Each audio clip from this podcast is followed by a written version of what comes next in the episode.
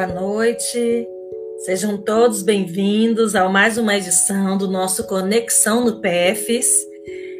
Sou professora Carla Borges, coordenadora do NUPEFs, e hoje tenho a honra de receber o professor doutor Luiz Carlos Rocha, professor da UNEB, campus de Alagoinhas, é, que vai falar para nós sobre políticas públicas de esporte e lazer na Bahia. Eu vou deixar que o professor se apresente melhor para todos nós. Boa noite, professor. Seja bem-vindo. Boa noite, Carla. Boa noite, Tayane. Boa noite a todos os participantes dessa live. Quero, desde já, cumprimentar o NUPEFs né, pela iniciativa, pelo projeto que estão conduzindo brilhantemente. Dizer que iniciativas dessa natureza são muito importantes, sobretudo na nossa área, campo da educação física. Precisamos trabalhar em rede, é preciso que os grupos se apoiem para, para que a gente possa é, avançar nos debates e nas conquistas que tanto pleiteamos. Quero aqui trazer também um abraço de todo o Grupo Lema. Acredito que alguns estarão aqui participando também dessa live. É, eu sou o professor Luiz Carlos Rocha. Atualmente estou na Universidade do Estado da Bahia, campus 2, Alagoinhas. Tenho formação no campo da educação física, nas ciências sociais também. Tenho doutorado, mestrado e doutorado no campo da educação, discutindo essa temática das políticas públicas de esporte e lazer. Também coordeno junto com o professor José Cláudio, com a professora Denise Freitas, um projeto aqui no Centro Histórico de Salvador, que nós chamamos de Centro de Referência em Desenvolvimento e Humanidades, que trabalha no campo dos direitos humanos e da economia criativa. Então, basicamente, eu diria que essas hoje são as, as iniciativas né, que eu venho desenvolvendo, é, além, é claro, né, de coordenar o, o nosso grupo de, de pesquisa lá na universidade, que é o LEMA, e, e, que a gente já teve a oportunidade, inclusive, de contar com a presença da professora Carla em uma das nossas atividades e breve Suzana. Né? Estaremos convidando Suzana também para abrilhantar nossas atividades. No mais, fico aqui à disposição para interagir, para dialogar com vocês, tentando trazer um pouco algumas reflexões sobre esse campo que é tão amplo, né, que são as políticas públicas e que têm uma relação tão direta com o nosso cotidiano, embora muitas vezes a gente não consiga perceber como essas políticas públicas elas podem interferir no nosso processo. Bom, professor Luiz é daqueles que a gente diz assim, quando crescer quero parecer com ele. Né? Então tenho Gentileza muito a aprender. De... Hã? Gentileza sua. Ah, tive o prazer de ter sido orientanda de graduação do professor Luiz Rocha, fui meu professor aqui na UFES, né, e tenho certeza que está fazendo um trabalho grandioso lá no curso de Educação Física na UNEB de Alagoinhas. Então, desde já, agradecemos, professor, por ter aceitado o nosso, nosso convite. Né? Também agradecemos também já a Tayane por estar aqui fazendo esta tradução né, em Libras para o nosso público da comunidade surda e dizer que, que estamos nesta noite muito felizes por tematizarmos algo que nos é tão caro. O, no PEFs vem discutindo, já há algumas edições do Conexão no PEFs, acerca dos territórios de identidade da Bahia, ah, desde a sua concepção, a história, a implantação, e aí a gente discutiu também alguns conceitos que para nós se tornaram basilares, né, para fundamentar aquilo que vem a ser o nosso projeto de pesquisa, que agora realmente após aprovação em comitê de ética e tudo mais, começa a ganhar força e fôlego, né, efetivamente falando. Ele começa a sair do papel e se concretizar. E uma dessas discussões, com certeza, são as políticas públicas. Na, semana, na, na edição passada do Conexão no PEFs, nós tivemos o professor doutor Cesaleiro, que introduziu essa discussão das políticas públicas do esporte e lazer nos territórios de identidade da Bahia, e hoje a gente, se, a gente aprofunda a temática com as contribuições do professor doutor Luiz Carlos Rocha. Então, para a gente começar, eu vou pedir ao professor que apresente para nós essa sua trajetória e aproximação com o objeto de estudo das políticas públicas. Então, é, a minha relação com as políticas públicas, ela, ela começa desde a graduação. Na graduação, eu já tive a oportunidade de conviver com colegas que disputavam o esporte de alto rendimento, é, conviver também com atletas, particularmente do atletismo, que desenvolviam suas práticas lá no Centro de Esportes de Ondina. E nessa convivência com esses pares, a gente percebia a dificuldade que eles tinham de participar e de ter apoios para desenvolver, no caso específico, o esporte de alto rendimento. Naquela época, eu ainda não entendia muito bem por que, que essas coisas aconteciam, né? por que, que esse apoio não era gerado, sobretudo por parte das instituições né? e dos poderes públicos. Então, o que, que ocorre? É, eu fiz a minha graduação em Educação Física na UFBA, e quando foi chegando mais para o final da graduação, eu já tinha claro o objeto de estudo que eu queria investir.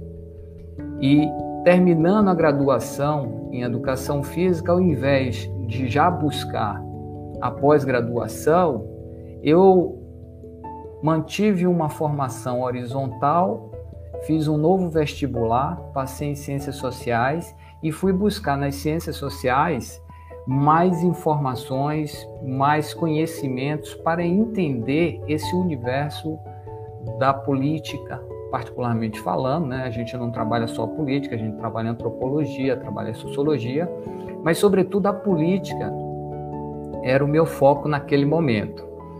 E nessas, é, nesses estudos, nessas conversas, eu tive a oportunidade num determinado evento em Salvador, em conversar com o professor Nelson Marcelino, que é uma grande referência no campo do lazer e que já tinha lançado na época aquele, aquele livro Estudos do Lazer.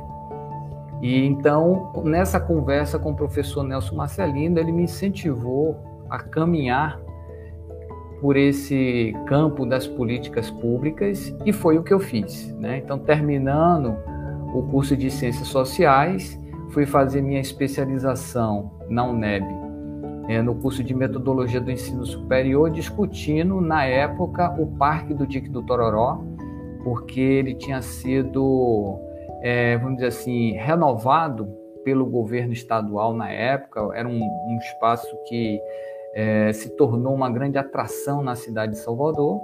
Depois eu fiz o meu mestrado, aí ampliando um pouco mais o olhar, o objeto de estudo, fui fazer os estudos do lazer no subúrbio eh, ferroviário, aqui em Salvador, acho que vocês devem conhecer. É um local que nós temos em torno de 600 mil pessoas circulando naquela região e é uma área periférica da cidade que tem grandes problemas de infraestrutura e, de apoio do poder público. E, por fim, é, ainda seguindo essa lógica né, de pensar a cidade, depois pensar o Estado, eu fui então fazer o meu doutorado estudando as políticas públicas de esporte e lazer no estado da Bahia, tentando entender aí é, os diferentes posicionamentos dos atores que fazem parte desse processo. No caso, o governo do estado, que já apresentava algumas propostas, mas também ouvindo é, os representantes dos territórios de identidade, mais especificamente os representantes do território 18, que na época era composto por 22 municípios, hoje são 20, porque Pojuca e, e Mata de São João se vincularam à região, ao, ao, território de identidade metropolitano, que faz parte de Salvador, Laudo de Freitas, Camaçari. Então, nós fizemos esse estudo tomando como referência o território 18 e cabe dizer aqui que nós já desenvolvíamos uma pesquisa foi uma captação que a gente conseguiu, é, no caso, uma parceria que eu tive com o professor César Leiro. Nós conseguimos captar um recurso é, junto ao governo federal para fazer essa pesquisa todo o território 18 e também conseguimos bolsistas de iniciação científica. Então, nós tínhamos em torno de sete alunos discentes que percorreram todos os municípios, tentando identificar como era a infraestrutura, os conselhos, os conselhos municipais, se existiam, se não existiam, e projetos, programas, enfim. Então, essa é a minha trajetória. Eu chego ao doutorado com essa intenção de discutir as políticas públicas e feito isso, né, concluindo em 2012, a gente retorna para a universidade e agora tenta implementar essas políticas públicas em todos os espaços onde a gente é, tem poder de atuação e de intervenção de alguma forma.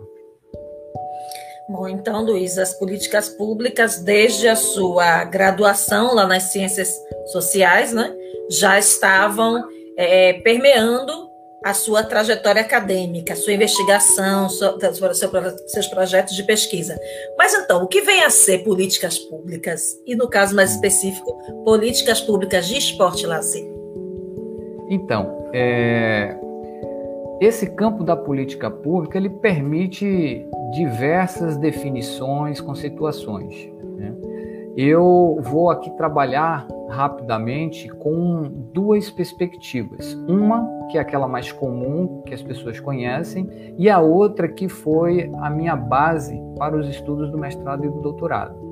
Então, de uma forma, eh, vamos dizer assim, é, comum, as pessoas definem como políticas públicas todas as ações, todos os projetos, todos os programas que são formulados através de leis, documentos, linhas de financiamento e que buscam dar conta de uma determinada é, realidade, de um determinado segmento da sociedade, que pode ser educação, saúde, infraestrutura e também esporte e lazer. Né? Então, é, essas ações esses financiamentos, essas aplicações dos recursos, geralmente são feitas pelo poder público. E aí a gente está se referindo ao poder público municipal, estadual e federal. São essas estruturas que têm a responsabilidade de aplicar a política pública, de implementar a política pública. Quando a gente fala da participação popular, por exemplo, a gente depende, de certa forma, entre aspas, né, de que o poder público abra espaços de interlocução para que a sociedade, é, sobretudo a sociedade civil organizada, possa participar desses fóruns e dar suas contribuições. Então, de forma geral, eu diria que políticas públicas são nessa perspectiva que eu apresentei: ações, projetos, programas, linhas de financiamento que dão conta de uma certa realidade, inclusive do esporte e lazer. Porém, quando eu fiz os meus estudos no mestrado e no doutorado, eu tive a oportunidade de conhecer o professor Elenaldo Teixeira, professor da UFLA, que construiu, que elaborou o seu conceito de políticas públicas a partir de uma relação muito próxima com os movimentos sociais, sobretudo cooperativas que existem aqui na Bahia. Então, eu achei extremamente apropriado trabalhar com o conceito do professor Leonardo Teixeira por duas razões. Primeiro, porque eu queria um conceito de política pública não estrangeiro, né? Porque existem a base da política pública, ela vem tem um eixo na Europa e tem um eixo na América do Norte. Né? Nós somos influenciados por essas duas linhas. Mas eu queria uma coisa mais local, já que eu queria discutir a política pública no estado da Bahia, eu queria uma coisa mais raiz. E o professor Helenaldo Teixeira me apresentou essa possibilidade, já que ele trabalhava com movimentos sociais e cooperativas aqui na Bahia. E, segundo, por esse mesmo motivo, por se tratar da Bahia, eu optei então por é, prestigiar né, essa contribuição teórica que é conhecida nacionalmente também nos meus trabalhos. Então, no conceito do professor Reinaldo Teixeira, ele acrescenta que uma política pública só é pública quando você tem uma participação popular.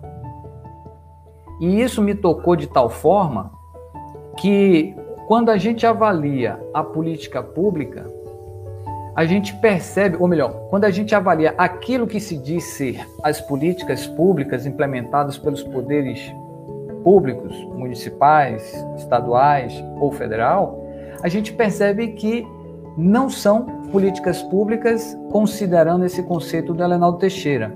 O que na verdade nós temos são políticas de governo. Todo governo tem as suas políticas mas elas estão distantes de serem políticas públicas, por um simples fato, porque elas não são submetidas ao interesse público, ao debate público, à participação popular. Então eu trabalho nessa linha e já vou aqui adiantando né, que no cenário nacional nós não temos informações de políticas públicas dentro dessa perspectiva. O que nós temos são políticas de governo que avançam mais ou menos dependendo do grupo que está à frente, né, ou da perspectiva ideológica desses grupos. Então é um pouco é, essa discussão de uma maneira mais resumida que apresenta um conceito de políticas públicas. É, e aí a gente para já fica refletindo, né? Porque é, se é feito para o público, como pode não ter a participação do público, né? É igual quando a, a indústria cultural lança um novo brinquedo e não consulta as crianças sobre a utilização, né? E impõe aquilo para a gente. Então é, é bem nessa nessa mesma perspectiva. Pensa-se em política pública para o público mas sem contar com essa participação efetiva desse público interessado, né? Mais ou menos também o que até aconteceu na implantação dos territórios de identidade, né? Que não necessariamente o público foi consultado sobre aquela é, é, consultado, é, não teve essa participação efetiva nas decisões, né? Tanto é que até uhum. hoje eles ficam, municípios migram de um território para outro, né? Os jogos de interesse vão se estabelecendo, vão se apresentando. Então a gente fica aí é, já associando com lives anteriores, estabelecendo relação entre esses conhecimentos. Muito interessante a ponderação que você traz a partir da, do conceito deste professor. Uhum. E aí, eu... você falou, assim, pode falar. Rapidinho, Carla. É, eu só queria enfatizar essa questão, né? Porque dizer que os problemas sociais que nós enfrentamos hoje são fruto da ausência de políticas públicas, no meu entendimento, acabam acaba sendo um pouco equivocado, porque na verdade as pessoas estão se referindo a políticas de governo. Né? As políticas públicas elas são muito mais amplas e requerem um, um debate, uma participação muito mais efetiva. Então, primeiro a gente precisa chegar nesse estágio de constituir um universo de atores que possam discutir a política pública para depois então a gente implementar políticas públicas. O que se reivindica são políticas de governo para determinados segmentos que não estão atendendo às demandas sociais. Perfeito. E aí na sua fala você colocou que as políticas públicas elas devem que no caso teriam aí né, de governo, elas devem se referir aos grandes setores, né, educação, saúde, inclusive esporte e lazer.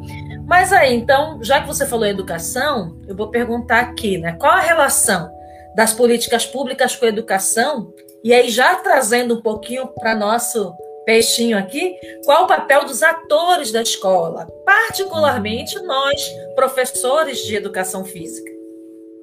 Uhum. Então, é, a relação é até um capítulo da minha tese de doutorado, é o olhar das políticas públicas pela via da educação. Porque toda vez que a gente estuda os projetos políticos que se tornaram hegemônicos numa determinada sociedade, não só a sociedade brasileira, né, mas também na sociedade mundial, a gente sabe, quando a gente vai fazendo essa leitura, que passou por um processo educacional. Né? Passou pela necessidade de você fazer uma reformulação do ensino para implementar uma nova concepção, uma nova ideologia. Então, se eu penso a política pública dentro desse universo de uma participação popular mais ativa, mais efetiva, né? aonde a sociedade esteja a todo instante dialogando com o poder público, quais são as suas demandas, como deve ser aplicado o recurso, né? quais são os caminhos que devem ser seguidos, as estratégias a serem implementadas, então eu também preciso, pela via da educação, formar pessoas para que elas entendam a sua importância nesse processo. É interessante a gente salientar isso. A, a sociedade ela também tem um papel estratégico nessa mudança de concepção da política pública. É importante que ela assuma o seu papel de um ator né, que tenha um, aquilo que nós chamamos de uma participação cidadã, uma participação ativa, que é cotidiana. E aí eu quero fazer um rápido parêntese para dizer que discutir política não é necessariamente discutir política partidária. Muitos confundem política partidária com política. Quando nós estamos falando de política, nós estamos falando de tomar decisões aonde nós moramos, ou seja, na cidade. Então essa participação política, ela é importante porque inclusive elas dizem respeito ao nosso cotidiano. Seja na questão do transporte, na questão da educação, da saúde, do esporte e lazer. Então, o vínculo da política pública com a educação é porque é a única forma que eu hoje percebo que nós podemos avançar para no futuro ter aquilo que nós é, concebemos como política pública é uma mudança de pensamento e, e, tem que começar na escola. Claro que você forma politicamente também em outros espaços, mas a escola, sem dúvida, é um espaço significativo para que a gente possa avançar nesse processo. E qual é o papel do professor de educação física? O mesmo papel dos demais professores, de serem estimuladores desse debate, né, de serem pessoas que vão contribuir para que é, aquelas crianças, adolescentes, né, jovens que estão passando pela formação comecem a se conscientizar da importância deles contribuírem nas decisões da cidade, do estado, do país, da escola, né, de todos os espaços onde eles atuam, todos os espaços onde eles circulam. Então, é esse o link que, que eu faço, né? É, Para mim, discutir política pública passa necessariamente você enxergar a política pública pela lente da educação e não pela lente da própria política que está aí colocada, a política partidária. Né? Essa política que nós temos aí hoje, ela de certa forma já mostrou as suas fragilidades. E isso a gente percebe pela própria descrença da população. Nós precisamos construir uma nova política. Mas para construir essa nova política, você mudar pessoas que se formaram 20, 30 anos dentro de uma concepção é complexo. Então, é preciso investir nas idades, é, nas primeiras idades, para que, discutindo, por exemplo, o cotidiano da escola, você já vai exercitando aquilo que a gente chama de uma educação cidadã, né, de um sujeito cidadão que lá na frente vai estar atuando ativamente é, na cidade, no estado, no país. É isso que a gente espera. E não necessariamente precisa estar vinculado a um partido político. Eu, por exemplo, discuto políticas públicas há mais de 30 anos e não tenho nenhum vínculo partidário. E faço e, e foi uma opção que eu fiz justamente para não ficar subordinado né, a determinados pragmatismos partidários que existem. Eu sempre quis ter uma certa liberdade para expressar o meu pensamento. É, meu Deus, quando eu digo que quando eu crescer eu tenho que parecer com essa pessoa. conhecimento demais. Bom, gente, é, já lembrando também que vocês podem colocando as perguntas de vocês, questionamentos aí no chat, que a gente vai repassar para o professor Luiz. Né? Aproveitem essa oportunidade, vamos aproveitar a presença dele aqui e tirar nossas dúvidas e promover o debate daqui a pouquinho, tá bom? E aí é, eu continuo, né, já que estamos falando de políticas públicas, falando de educação, de esporte e lazer, então vamos focar nesse ponto agora. Né? Como é que estão, Luiz, as políticas públicas de esporte e lazer na Bahia? Olha, é, vou novamente é, fazer a ressalva. No meu entendimento, nós não temos políticas públicas de esporte e lazer na Bahia. O que nós temos são políticas do governo, que algumas já têm uma sequência, uma continuidade desde o do governo anterior, né, porque é o, do mesmo partido, então do governo Jacques Wagner, e agora estão tendo continuidade com o governo Rui Costa, e, é, de certa forma, em uma outra situação, você tem um projeto, um programa diferenciado. Eu até fiz um exercício para tentar é, identificar quais são os projetos de maior abrangência que nós temos aqui no âmbito do Estado. Mas o que nós percebemos é que nós temos o Faz Atleta, que é, no meu entendimento, um equívoco na, na sua elaboração, né? não um equívoco do projeto, necessariamente dizendo, mas assim, da palavra faz atleta, porque você não faz atleta. É, o faz atleta, ele trabalha com projetos de atletas que já são ranqueados. Eu fui é, membro do Colégio Brasileiro de Ciências do Esporte, tive assento nessa discussão, no processo de implantação do Faz Atleta, e quando percebi a concepção do Faz Atleta, ainda num governo que não era o, governo atual, né, eu já percebia que é, esse projeto, pela forma como estava elaborado, ele tinha é, fragilidades, vamos dizer assim. Aí temos também o Bolsa Esporte, né, que, se eu não me engano, é, contempla os atletas com uma bolsa de dois mil reais, né? O que não é muita coisa considerando a necessidade que um atleta tem e as equipes multidisciplinares. Temos também o PELC, talvez o PELC, que é o Programa de Esporte e Lazer na Cidade, que era um programa do governo federal, né, do governo Lula, do governo Dilma, e que foi, de certa forma, desativado desde o governo Michel Temer e agora também no, no atual governo, é, o PEL, que é aquele que talvez tenha maior inserção nos territórios, nos municípios.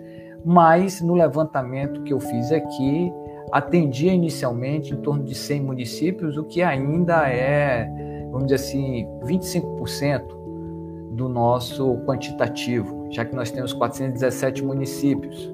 Então eu diria que nós necessitamos de mais ações, de mais projetos e necessitamos, sobretudo, de uma política estadual mais clara para que todos possam, é, vamos dizer assim, conhecer e participar dessa política pública. Há um outro detalhe também, que quando a gente fala do Bolsa Esporte, quando a gente faz, fala do Faz Atleta, são dois projetos que praticamente trabalham com o esporte competitivo. Nenhum problema com relação a isso, né, com o esporte de alto rendimento. Mas é preciso também olhar para o esporte social. É preciso é, garantir o direito social ao esporte lazer. Então, é, eu acho que nesse sentido ainda nós necessitamos de, é, eu diria, de mais envolvimento e de mais prioridade por parte dos governos, não só o governo local, mas de todos os governos, né, para que o esporte e lazer não seja aquela política de sobremesa, então sobrou um recurso, vamos aplicar ali, é colocar realmente o esporte e lazer como prioridade, como direito social, conforme está previsto na Constituição de 1988. É isso que a gente pleiteia, é isso que a gente é, busca é, conseguir através das nossas intervenções. E aí, nesse sentido ainda da questão dos governos, dessa participação, dessa proposição, aí a gente quer saber um pouquinho como está essa questão do esporte lazer nos municípios, né, baianos, a criação dos conselhos territoriais de esporte e lazer. Como é que isso tem se implementado, se efetivado? Uhum. Bom, eu, eu diria que nos municípios a realidade ainda é pior. Né? Por quê? Quando a gente trabalha com as três esferas do poder público, federal, estadual e municipal, o que menos tem recursos é o municipal. Esse é um detalhe. Segundo, é, nós temos um, um, um agravamento também nos municípios, porque, como não há um planejamento do crescimento urbano, muitas cidades elas crescem de forma desordenada e isso impacta também na organização do esporte e lazer. Mesmo que você tenha interesse em fazer algumas intervenções, às vezes falta espaço ou espaços, é, vamos dizer assim, estratégicos para você implementar determinados equipamentos, é, determinadas estruturas. É preciso dizer também que, historicamente, as políticas públicas de esporte e lazer no Brasil, elas se caracterizaram por serem verticalizadas. O que significa isso? Significa que nós temos uma política nacional que determina para os estados e municípios qual deve ser a participação deles. Então, de certa forma, se criou, é, eu diria que um, uma, uma acomodação, um vício nos municípios de esperar que o governo federal proponha para eles o que eles devem fazer como políticas de esporte e lazer. Também na minha tese, eu coloco os municípios como protagonistas do processo. Eu entendo que o município não precisa necessariamente esperar o governo federal ou o governo estadual para avançar nas políticas públicas de esporte e lazer. É possível com muito pouco, sobretudo no que diz respeito ao ordenamento legal, ter é, estratégias de organização da política de esporte e lazer no município, que podem inclusive servir de referência para o Estado e para a própria federação. Então, tentando traduzir em miúdos, eu diria que eu coloco o município com a possibilidade de ser um protagonista que vai ser uma referência futura para o próprio Estado e para o governo federal. Mas não é isso que a gente verifica quando a gente analisa né, a estrutura administrativa dos municípios, a forma como eles estão organizados e o pensamento deles em relação às políticas de esporte e lazer. Para você ter uma ideia, é, na grande maioria das cidades que nós entrevistamos, as pessoas responsáveis, responsáveis pelo esporte lazer, a grande maioria não tinha nenhuma relação direta com o campo do esporte lazer. Eram indicações políticas né, que ocupavam essa pasta. Em outra parte dos municípios também, nós não tínhamos é, uma estrutura específica, e eu defendo uma estrutura específica para discutir o esporte lazer. Geralmente, o esporte e lazer estava vinculado ou à pasta da educação ou à pasta da cultura, e eu vi até o esporte e lazer vinculado a uma pasta de agricultura num determinado município. Né? Então, assim, fica muito difícil você entender como é que vai sobrar um espaço para o esporte e lazer, já que as demandas da educação, da cultura, da agricultura já são muito grandes nesses municípios, nesses territórios. Então, por isso que eu defendo uma pasta específica, uma secretaria mesmo de esporte e lazer, para que ela se dedique exclusivamente a pensar as políticas públicas municipais, inclusive com previsão de verba, de receita, hum, previsto lá no plano orçamentário anual do governo municipal. Então, no meu entendimento, essa estrutura do ordenamento legal, toda ela já pode ser organizada pelos municípios. Agora, nós temos algumas fragilidades nesse sentido. Primeiro, quadros. Nós temos quadros escassos nesses municípios que possam pensar as políticas públicas nessa perspectiva. Então é preciso garantir a formação de quadros né? E é preciso também quebrar essas barreiras que nós muitas vezes encontramos nas câmaras é, para aprovar um orçamento, para aprovar uma legislação mais moderna no campo do esporte e lazer. E no território, é isso que, que eu já falei, né? O território tem esse conjunto de municípios e na medida que esses municípios não têm essa atuação de protagonistas, o território também ele acaba não existindo em termos de política pública de esporte e lazer. Inclusive no território 18, quando eu conversei, quando eu entrevistei a coordenadora do território, a responsável por fazer essa articulação entre os municípios, ela me disse que na verdade eu estava sendo a primeira pessoa a chamar a atenção dela para a importância do entendimento do esporte lazer como um direito constitucional. Porque naquele instante a preocupação lá era assegurar a, aquela parte da terra, né? Porque eles não tinham o termo de posse da terra, então a grande reivindicação deles era o termo de posse e agricultura familiar. Esporte e lazer estava muito distante da realidade deles. Então, por aí, você já pode ter uma ideia de como nós estamos nesse universo das políticas de esporte e lazer, tanto nos municípios como nos territórios de identidade. É, é, você estava falando aí, né, de que esporte e lazer em um território está na parte da educação, em outro está até na agricultura, né, nas secretarias. É, também faço associação com a própria educação física na escola, né? Parece terra de ninguém todo mundo ensina, ninguém ensina nada, né? e falta quem chegue para realmente tomar posse, usando aí esse termo, né?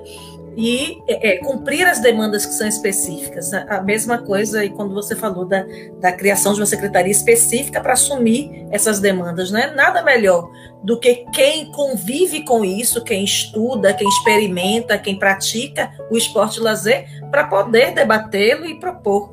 Né? É, políticas voltadas para isso. É, você apontou aí, Luiz, alguns, alguns entraves, eu acho, né, que falta para que a gente avance na organização das políticas públicas da Bahia. Mas você teria algumas outras formas de apresentar isso? Você acha que o que é que está faltando para a gente avançar? Olha, eu diria que, assim, em primeiro lugar, para avançar, é, nós precisamos mudar essa concepção de política pública que nós temos hoje. Independente de, de partidos que já passaram, desde quando eu acompanho a política é, no, na Bahia e no Brasil, independente dos partidos que passaram, eu acho que eles são muito semelhantes na forma de é, perceberem o que é o esporte e lazer. É, ainda é uma caixinha muito fechada ali, é uma relação muito próxima só com o esporte de alto rendimento e tal. Né? Então, acho que é necessário mudar essa concepção. Mas eu diria que para que a gente possa avançar, é necessário que a gente crie um sistema estadual de esporte e lazer. Mas esse sistema estadual ele precisa ser construído com é, atores que militam, que atuam nesse segmento, né, para que eles possam trazer essas contribuições. E outras coisas também são importantes nesse processo. Uma gestão descentralizada. Né? Nós ainda temos um, um, modo de fazer gestão, e aí não é só no campo do esporte e lazer, é na estrutura administrativa, ainda é muito centralizada. Né? Se eu perguntar aqui para vocês, qual é o, o, o projeto de esporte e lazer que abrange toda a Bahia, vocês vão ter dificuldade de responder, porque a gente não consegue ter essa visibilidade. Né? Quando a gente fala de, é, dos órgãos responsáveis pela política de esporte e lazer na Bahia, nós é, nos referimos geralmente à SETRE, né, Secretaria de Trabalho, Renda e Emprego, que hoje é o, a secretaria que, é, vamos dizer assim, que investe desse campo. E nós temos a SUDESB, que é um órgão que está dentro da CETRE e que dá esse, esse suporte.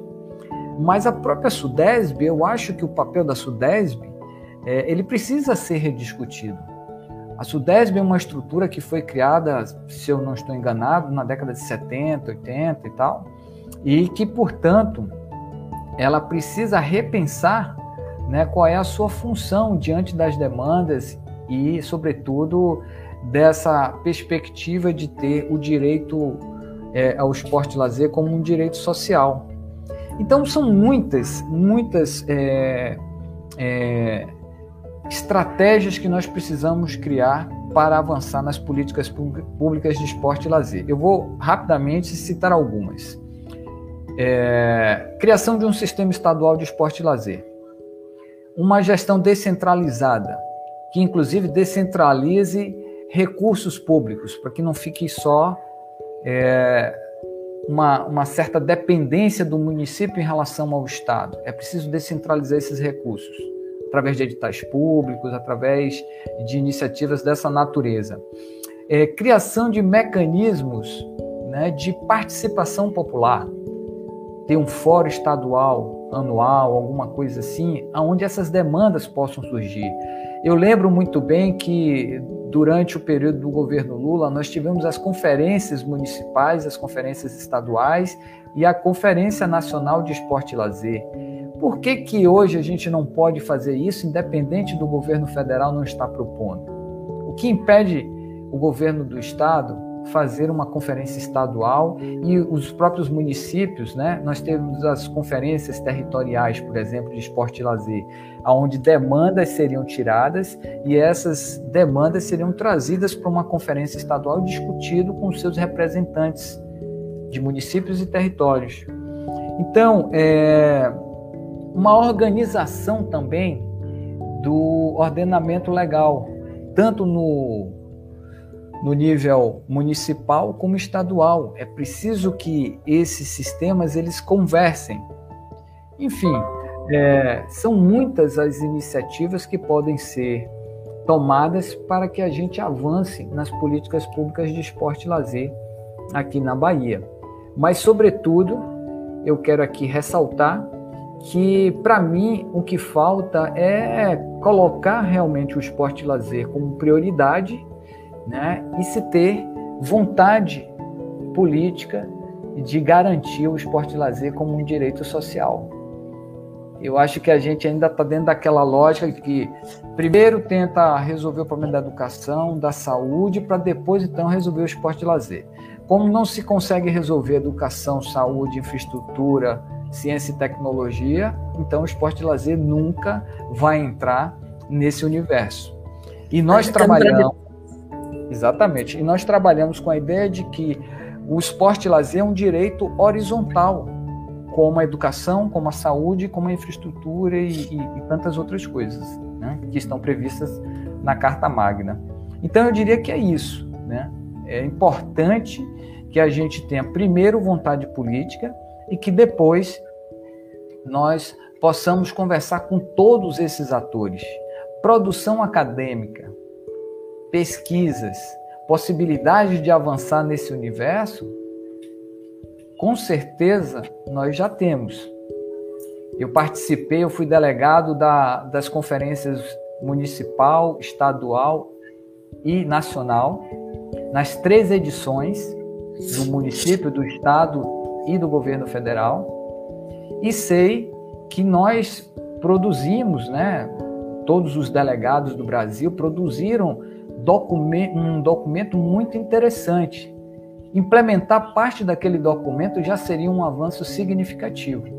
Agora, como esse documento ele prevê muito mais é, o esporte e lazer como direito social do que nessa perspectiva mais tradicional que nós temos na sociedade brasileira, que é voltado para o, o esporte de alto rendimento, é claro que nós temos uma dificuldade de aprovar essas ações junto à, à Câmara, à Assembleia e até na Câmara Federal e, e no Senado. É por isso que até hoje o, Sistema Nacional de Esporte e Lazer, que era para ter sido aprovado em 2012, nós votamos em 2010 para ser aprovado até 2012. Até hoje não foi aprovado e praticamente está engavetado esse projeto. Eu não sei se eu consegui responder a sua pergunta. Claro que sim. Inclusive, chegou uma pergunta aí no nosso chat, é, que foi do Douglas Teles. Douglas é membro do NUPEFs, é discente do curso de Educação Física, e ele pergunta o seguinte: o senhor enxerga que seria melhor que houvesse uma conexão ou maior conexão das tentativas de promoção do lazer para a população em conjunto com profissionais de educação física? Olha, sem dúvida nenhuma, é, os profissionais de educação física eles são uma peça, né, um ator social importante nesse processo, mas eles não são os únicos. Quando a gente fala de lazer, a gente vê o lazer em, em vários espaços. É, então, se a gente trabalhar com a ideia de que o lazer é um direito social, nós precisamos ter educadores do lazer, ou educadores sociais, aí existem diferentes compreensões acerca do sujeito que vai trabalhar nesse espaço, nós precisaríamos ter muito mais do que o universo de egressos do curso de educação física que a gente consegue formar e que se interessariam por essa área de, de atuação. Então, mesmo que a gente quisesse fazer aí uma espécie de uma reserva de mercado para o profissional de educação física, nós não teríamos como atender essa demanda, porque a necessidade ela é muito maior do que a quantidade de profissionais, de professores que a gente pode é, proporcionar à sociedade. Inclusive, também a gente não pode desprezar a experiência daqueles que já atuam como é, sujeitos do lazer, né, como pessoas que são educadores do lazer e que trabalham voluntariamente nos seus municípios, nas suas cidades, é, nos seus bairros, né, desenvolvendo projetos voluntários. Essa experiência ela também deve ser considerada. E só salientando que o próprio documento do Sistema Nacional de Esporte e Lazer ele prevê as competências de cada um. Qual é a, a competência do gestor? qual é a competência do profissional de educação física, qual é a competência desse sujeito que trabalha com esporte e lazer, mas que não tem a formação no campo da educação física. Todos têm ali a sua competência de uma forma bastante clara, e, e eu me lembro como se fosse hoje, eu vi uma grande argumentação do professor Nelson Marcelino na hora de construir, né, de elaborar esse texto. Foi ele que fez essa defesa. Então, é claro que é, nós temos um, uma qualidade de texto bem interessante. Certo.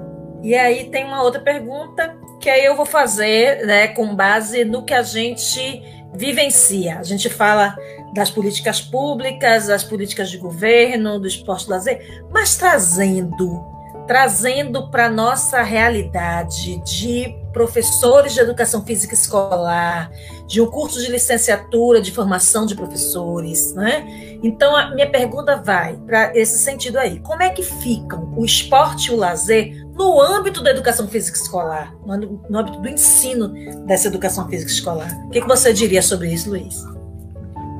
Então, eu eu acho que é, o papel da educação física no âmbito do esporte e lazer é, como diz o professor Lino Castellani, formar o aluno para se apropriar da cultura numa perspectiva emancipatória. Então eu vejo que discutir o esporte e lazer na escola é você ter a possibilidade de, através do esporte e lazer, fazer com que as pessoas enxerguem tudo aquilo que nos cerca, né? toda essa relação com a sociedade. Eu, inclusive, estou trabalhando esse semestre com a disciplina Lazer e Meio Ambiente. Hoje eu dei aula e falava para os alunos isso. Para mim, né, que sou uma pessoa que atua no campo do lazer, o lazer é muito mais do que um componente curricular. É muito mais do que um conjunto de conhecimentos. Para mim, como diz o Magnani naquele livro Festa do Pedaço, ele diz o seguinte: o lazer é uma possibilidade de interpretação das problemáticas sociais. Então, eu tento é, analisar socialmente muitos problemas pela via do lazer. E, de certa forma, o lazer nos traz um, um, um agregado, algo interessante, porque, como ele não é muito considerado nessa, nessa lógica do trabalho, nós temos mais espaço, mais liberdade para pensar de maneira livre, criativa e fugir um pouco essas, essas regras, essas normas que estão estabelecidas por uma lógica, é, uma lógica produtiva que está aí que está aí instalada, né? Então eu diria que o papel do professor de educação física na escola, o papel do esporte e lazer na escola é esse, é contribuir para que esses sujeitos que passam pela escola possam, através do esporte e lazer, compreenderem e se entenderem dentro desse contexto em que eles vivem, dentro dessa realidade social. Então a gente tanto poderia formar, quer dizer, nessa perspectiva mais tradicional da educação física, para aprender o esporte, mas também nós podemos utilizar o esporte e lazer para entender a realidade social. E é esse o caminho que a gente busca para formar numa perspectiva emancipatória. Eu acho que é isso que a gente, em linhas gerais, que eu poderia dizer. A escola tem que trabalhar na dimensão da emancipação das pessoas. Quanto mais emancipados nós formos, menos subordinados a, a esses interesses de grupos, né, esse, esses interesses de uma lógica produtiva, é, nós seremos. Então é isso. É, é, eu consigo, é, na minha cabeça, perceber claramente que o lazer tem essa possibilidade, tem essa oportunidade de preparar as pessoas para uma vida social muito mais qualificada. Para nos formarmos como políticos, né? Políticos não necessariamente aquela classe que a gente chama assim, mas uhum. como de pessoas que entendem essa realidade, essa, as dificuldades, as problemáticas desse lugar que nós estamos, dessa cidade que nós estamos, né, desse lugar em que a gente convive e sermos agentes de transformação, não é não esperar, né, como você bem disse, que apenas aquela ideia verticalizada que venha de lá, que venha de fora, né, mas que sejamos nós mesmos os primeiros a promovermos essa emancipação, tomarmos é, consciência desse protagonismo que temos nessa função de mudar a nossa realidade né? mudar Carla, para melhor. Uhum. Carla, se você me permite, só um, um, um, comentário que eu quero fazer rapidamente, que eu sei que já está chegando aí no horário. É, eu tento tirar, né, isso eu coloco inclusive nas considerações finais da minha tese, eu tento tirar de que, é, essa ideia de que a, a, responsabilidade por uma mudança no contexto das políticas públicas passa por essa estrutura política que nós temos aí.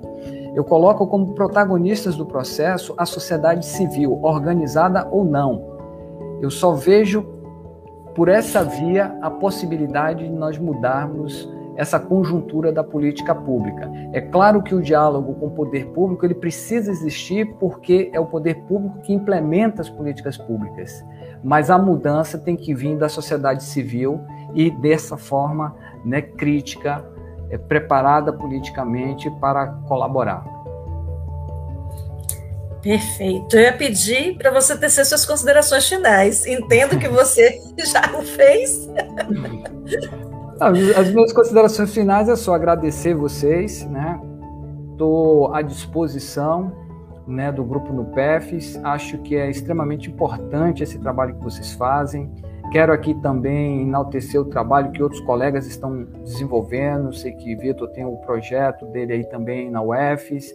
O professor Wellington também tem é, também o seu trabalho no esporte sociedade. Enfim, eu entendo que todas essas ações elas são importantes para que a gente vá qualificando pouco a pouco a educação física e a própria é, área de conhecimento que nós atuamos.